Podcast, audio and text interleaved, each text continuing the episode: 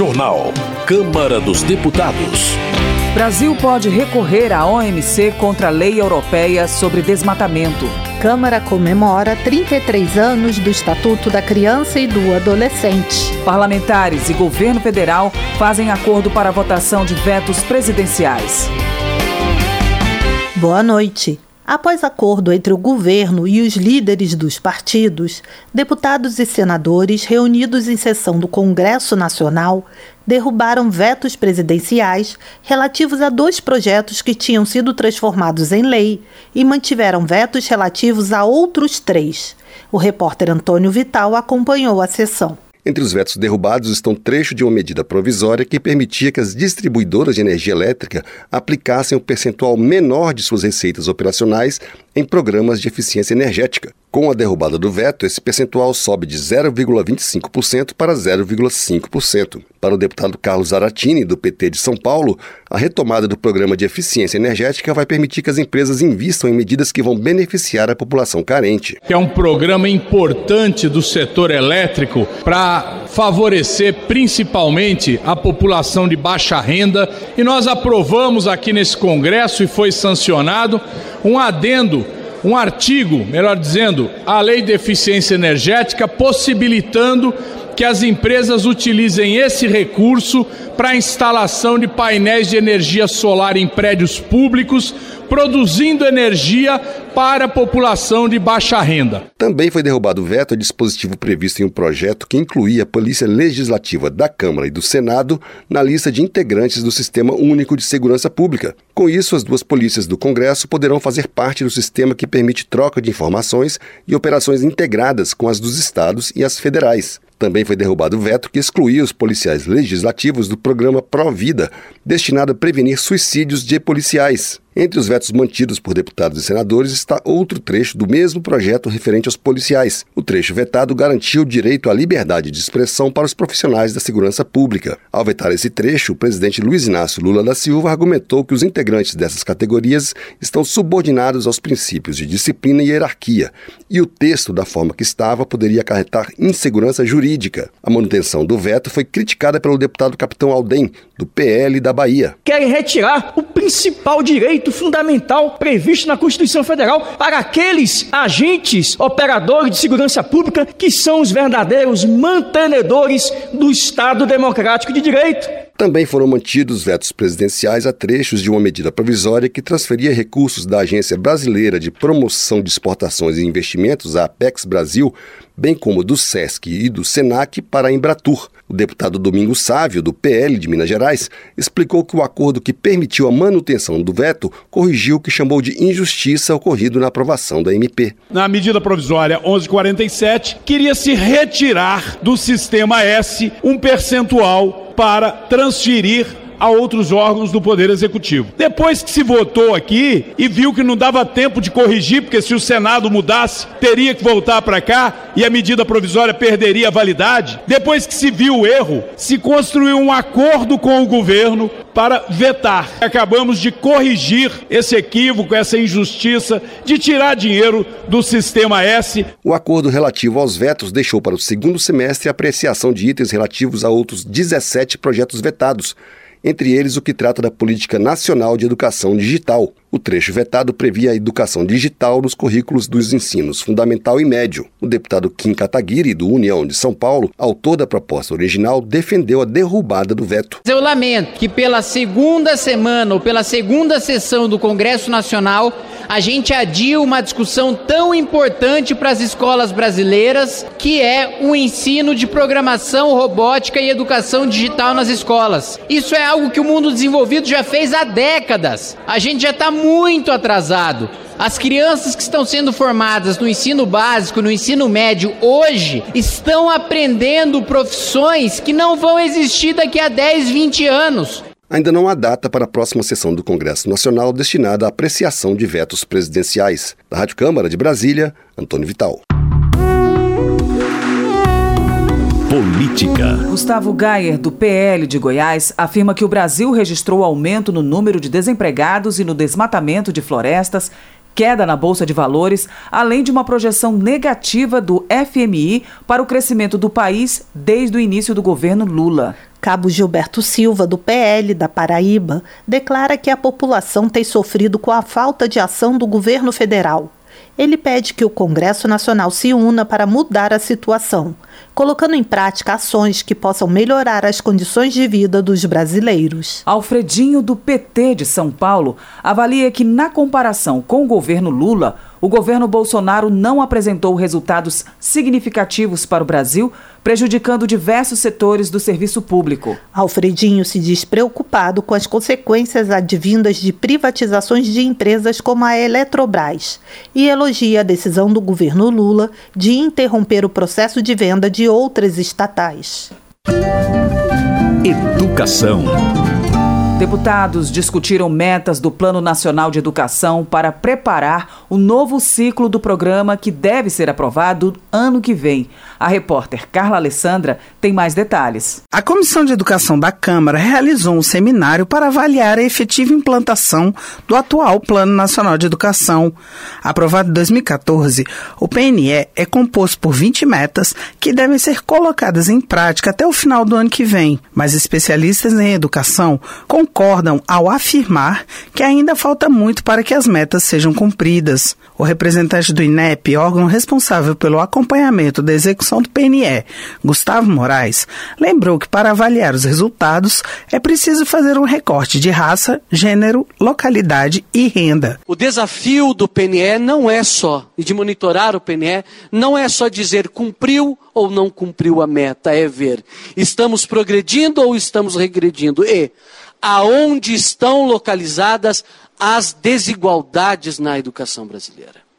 E como podemos agir para diminuir essas desigualdades. Para ele, o próximo plano, que deve ser enviado ao Congresso Nacional no primeiro semestre de 2024, tem que ser adaptado para conseguir enfrentar as desigualdades. Para a representante do MEC, Selma Rocha, a discussão em relação ao próximo PNE tem de pensar não só na atualização e no cumprimento das metas, mas tem que se relacionar com temas como ciência, tecnologia, meio ambiente, cultura e geração de emprego e renda. Não é possível pensar um plano de desenvolvimento nessa circunstância, sem que nós levemos em consideração essa dimensão que é intersetorial e que tem impacto na vida das escolas e dos territórios onde as escolas em todo o país e os espaços educacionais em todo o país estão. O presidente do Conselho Nacional dos Trabalhadores em Educação e representante do Fórum Nacional de Educação, Helena Araújo, destacou que o PNE, aprovado em 2014, não conseguiu sair do papel da forma esperada por problemas políticos, econômicos e pela pandemia de Covid-19. Para ele, só é possível avançar se não houver retrocesso nos investimentos. Alcançar 10% do PIB para a educação foi um fato histórico em nosso país. E de lá para cá, não avançamos. Houve uma redução no orçamento da educação em nosso país. O deputado Pedro Kizai, do PT de Santa Catarina, que pediu a realização do seminário, destacou a importância de o próximo PNS ser amplamente discutido como forma de garantir uma eficiência melhor das metas para a educação. Produzir uma proposta que seja a mais próxima do parlamento, da sociedade e do governo. Por isso que eu acho que esse diálogo permanente aqui nesse segundo semestre e as conferências, onde todos os deputados vão participar, para fazer a mediação, porque quando chegar aqui, a gente já tem muita coisa construída coletivamente. Segundo Pedro Kizai, o país precisa se empenhar para cumprir os investimentos de 10% do PIB em educação até o final do próximo ano, como prevê o PNE atual. Da Rádio Câmara de Brasília, Carla Alessandra. Direitos Humanos. Câmara comemorou os 33 anos do ECA, o Estatuto da Criança e do Adolescente. O repórter Marcelo Larcher conta como foi a homenagem. Estamos aqui, né, na sessão solene de homenagem aos 33 anos do Estatuto da Criança e do Adolescente, frisando a importância dessas leis em não só proteger as crianças, como prevenir que aconteçam violações aos seus direitos. Essa que você ouviu é Juliana Sandes, de 15 anos, aluna do Centro de Ensino Médio 1 do Paranoá, no Distrito Federal. Ela pediu que o estatuto seja mais divulgado, principalmente nas escolas. Mas pelo menos em ambientes escolares pelos quais eu passei, Eles próprios, às vezes, não têm consciência de possuírem deveres, mas também seus direitos. O Estatuto da Criança e do Adolescente é o marco regulatório dos direitos humanos de crianças e adolescentes e, segundo Mário Volpe, representante do Unicef, o Fundo das Nações Unidas para a Infância, é uma lei que revolucionou a visão da sociedade brasileira em relação a crianças e adolescentes. Então, olhando sobre a perspectiva internacional, o Brasil teve coragem de sair na frente né, para enfrentar o conservadorismo, essa visão menorista,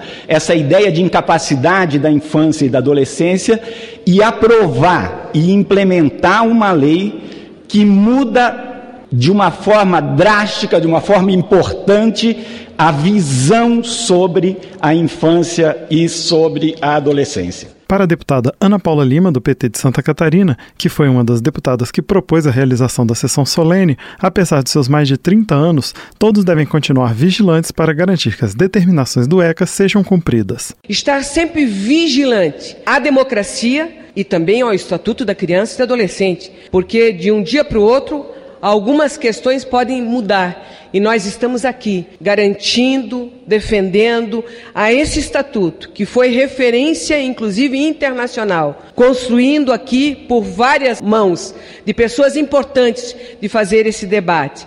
Nesses 33 anos, nós temos que a todo mês de julho celebrar celebrar a grandiosidade dele, celebrar as vitórias que tivemos e nunca retroceder diante de temas tão importantes de garantia das nossas crianças e adolescentes. O secretário nacional dos Direitos das Crianças e Adolescentes, Cláudio Vieira, pediu a atenção de todos para que os avanços conquistados pelo Estatuto não sejam destruídos por proposições contrárias aos direitos humanos de crianças e adolescentes. Tentamos fazer duas coisas previstas na lei. Primeiro, que está no artigo 1 do Estatuto, esta lei dispõe sobre a proteção integral de todas as crianças e de todos os adolescentes.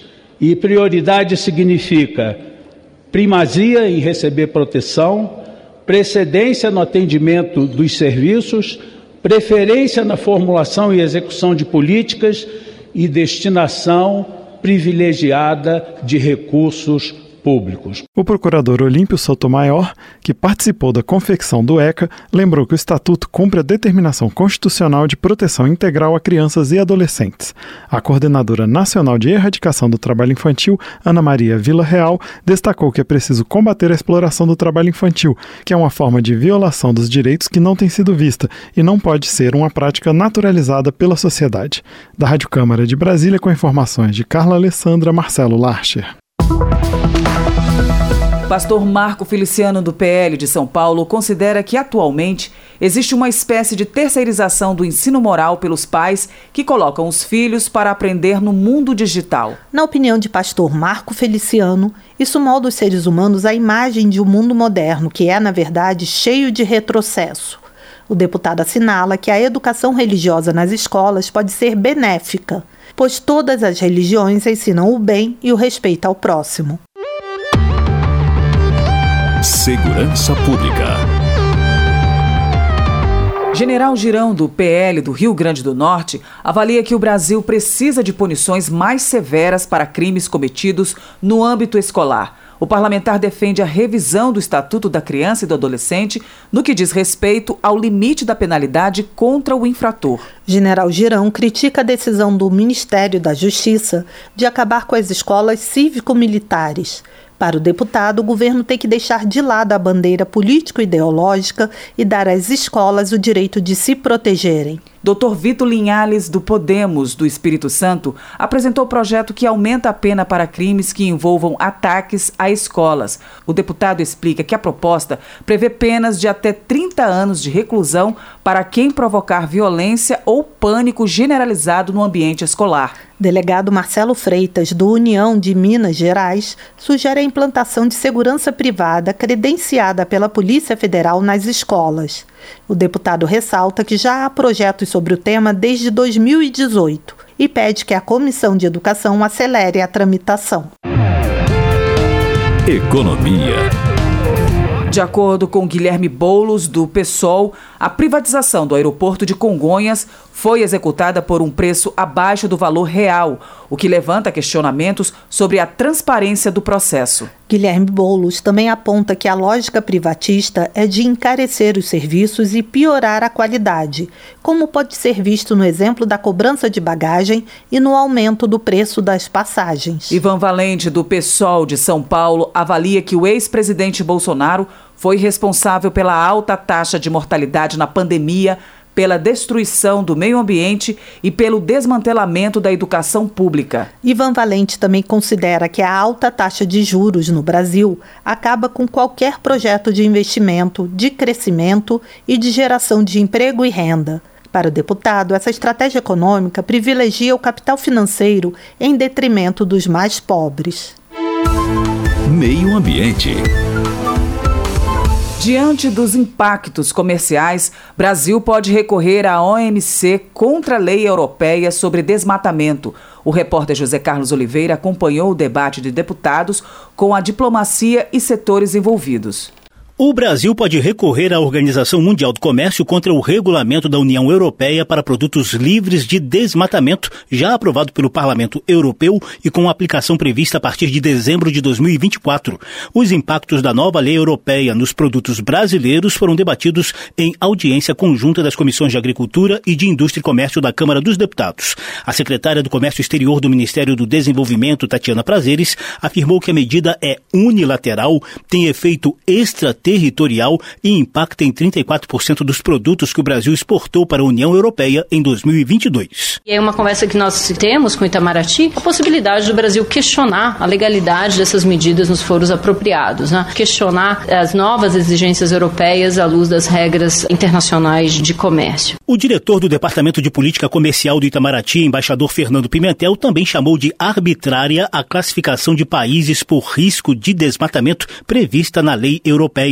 Segundo ele, pode haver uma espiral de retaliação ao redor do mundo, fragilizando o comércio internacional, além da imposição de custos aos exportadores que não existem para os produtores locais. Os representantes do governo também apontaram reflexos negativos dessa lei nas negociações em torno do acordo comercial entre Mercosul e União Europeia. O embaixador Pimentel explicou como a situação é tratada no governo. Infelizmente, a missão demora muito. Você tem que sofrer o dano para ir reclamar. A gente quer resolver isso de uma maneira proativa, mas a gente tem dúvidas. Vários países em desenvolvimento estão olhando essa lei com cuidado. O polêmico regulamento incide sobre madeira, soja, carne bovina, cacau, café, óleo de palma, borracha e derivados. Para entrar na Europa a partir do fim do próximo ano, essas commodities deverão passar por verificações que afastem o risco de elas terem sido produzidas em áreas de desmatamento legal ou ilegal. Entre as punições previstas estão suspensão das importações, apreensão ou destruição de produtos e multa de até 4% do faturamento anual da operadora. A lei europeia considera floresta qualquer área com 10% de cobertura de árvores de até 5 metros de altura. Representante do Ministério do Meio Ambiente, Raoni Rajão, destacou que o texto engloba áreas de todos os biomas brasileiros e não apenas Amazônia e Mata Atlântica. Raoni também se queixou que os europeus, altamente dependentes de combustíveis fósseis, desconsideram os esforços do Brasil na transição para o desmatamento ilegal zero até 2030. O processo como está sendo imposto no Brasil, nós entendemos que está sendo incorreto. Né? Como diz a ministra Marina, é como se o Brasil falasse que não compra nada de nenhum país que queima carvão. O embaixador da União Europeia no Brasil, o espanhol Inácio Ibáñez, garantiu que a lei tem foco no combate à degradação florestal e que o Brasil pode transformá-la em vantagem competitiva.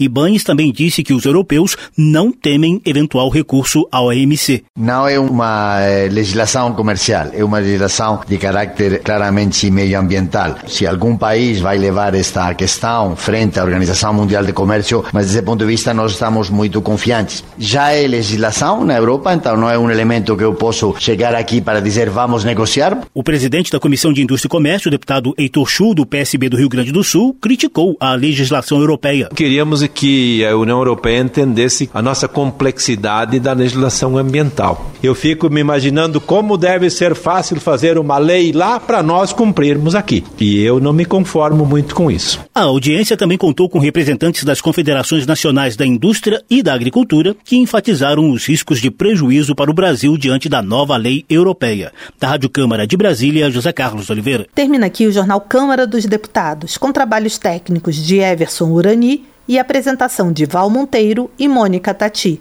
Uma boa noite para você. A Voz do Brasil retorna amanhã. Boa noite.